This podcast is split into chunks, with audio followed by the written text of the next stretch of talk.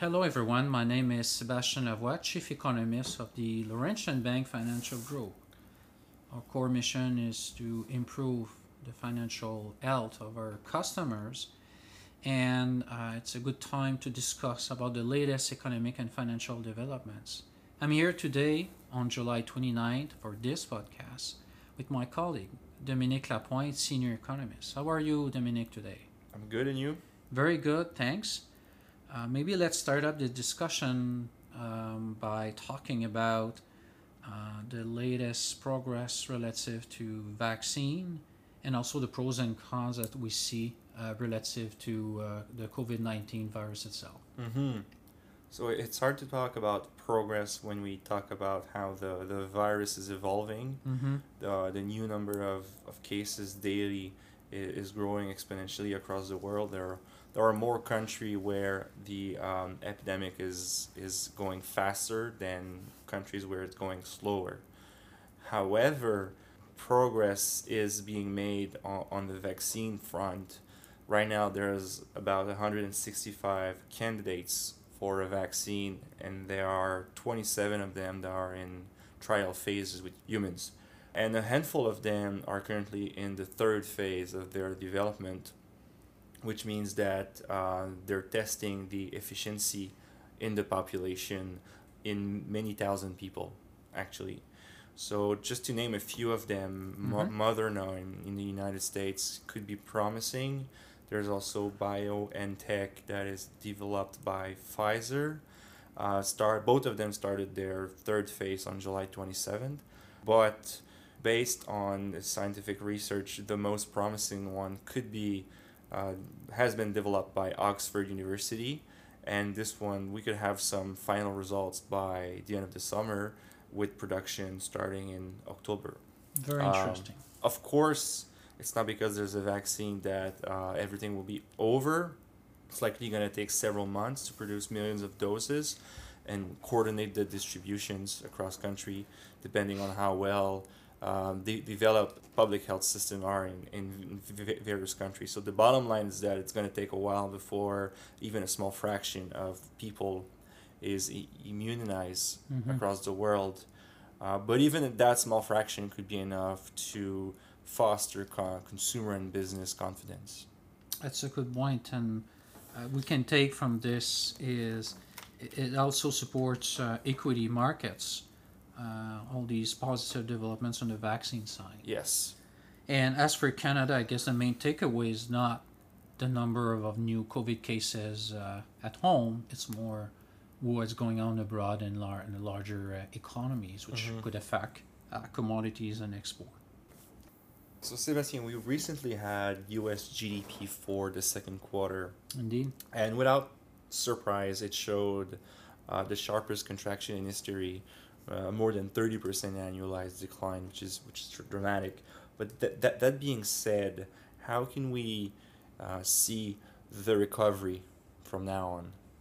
Well, I won't be here today saying the recovery will be smooth it's not a super rocky road right now, but there's already some challenge given the elevated numbers of cases and high transmission rate of the virus in more than 30 US states. So this has led, according to many high frequency indicator, uh, to a tapering in the positive momentum that we observed earlier in May and June. For instance, uh, the Fed New York Weekly Economic Index pulled back somewhat during the month of July. Also, the Dallas Fed uh, Mobility and Engagement Index uh, stagnate in July after uh, interesting uh, improvements in previous months.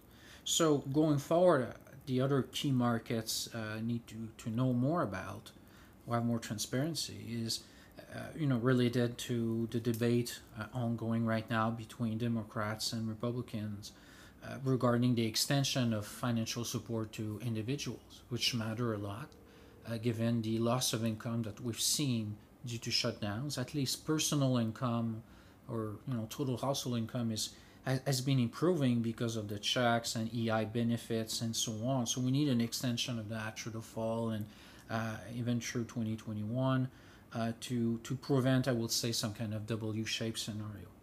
As for Canada, Dominique, uh, what are what other colors we have? Is the, the recovery is it better or worse than in the U.S.? It's an interesting contrast because the economic shock was definitely stronger in Canada. Uh, the economy was closed faster Mm-hmm. this spring, and the shutdowns were also broader. Um, also, the reopening in Canada was more gradual Mhm. than in the United States, so a stronger shock.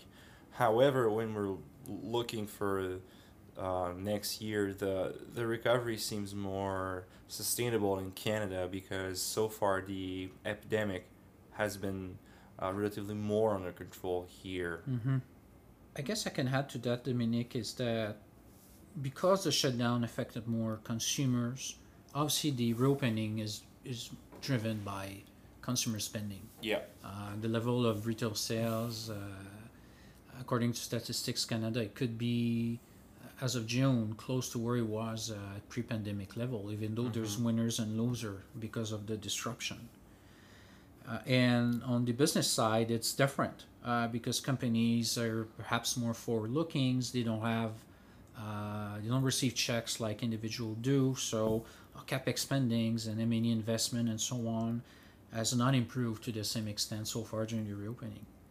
And as for housing, it's only uh, quite strong uh, that early in the reopening process.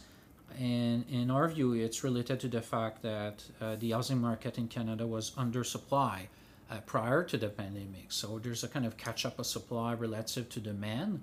But this being said, uh, it's still unclear if that situation will last uh, because there's a possibility that demand slows uh, over the medium terms due to slower immigration. trend. Uh, already as of April and May, immigration was down 80% uh, year over year, uh, which is uh, quite strong given uh, the border uh, closure, but also the fact that unemployment is not as low as it used to be. So uh, it, it makes Canada less attractive for uh, immigrants, unfortunately. And immigration population was the key driver of housing and Canadian economic activity over the, the last several years. So this remains a question mark going forward for the reopening. Well, thank you, Sebastien. Thanks. And that concludes our podcast for today. As usual, people can reach us at recherche at vml.ca or you can also follow us on, on Twitter or LinkedIn. Thanks, everyone. See you later. Happy vacation, everyone, and looking forward to another podcast very soon.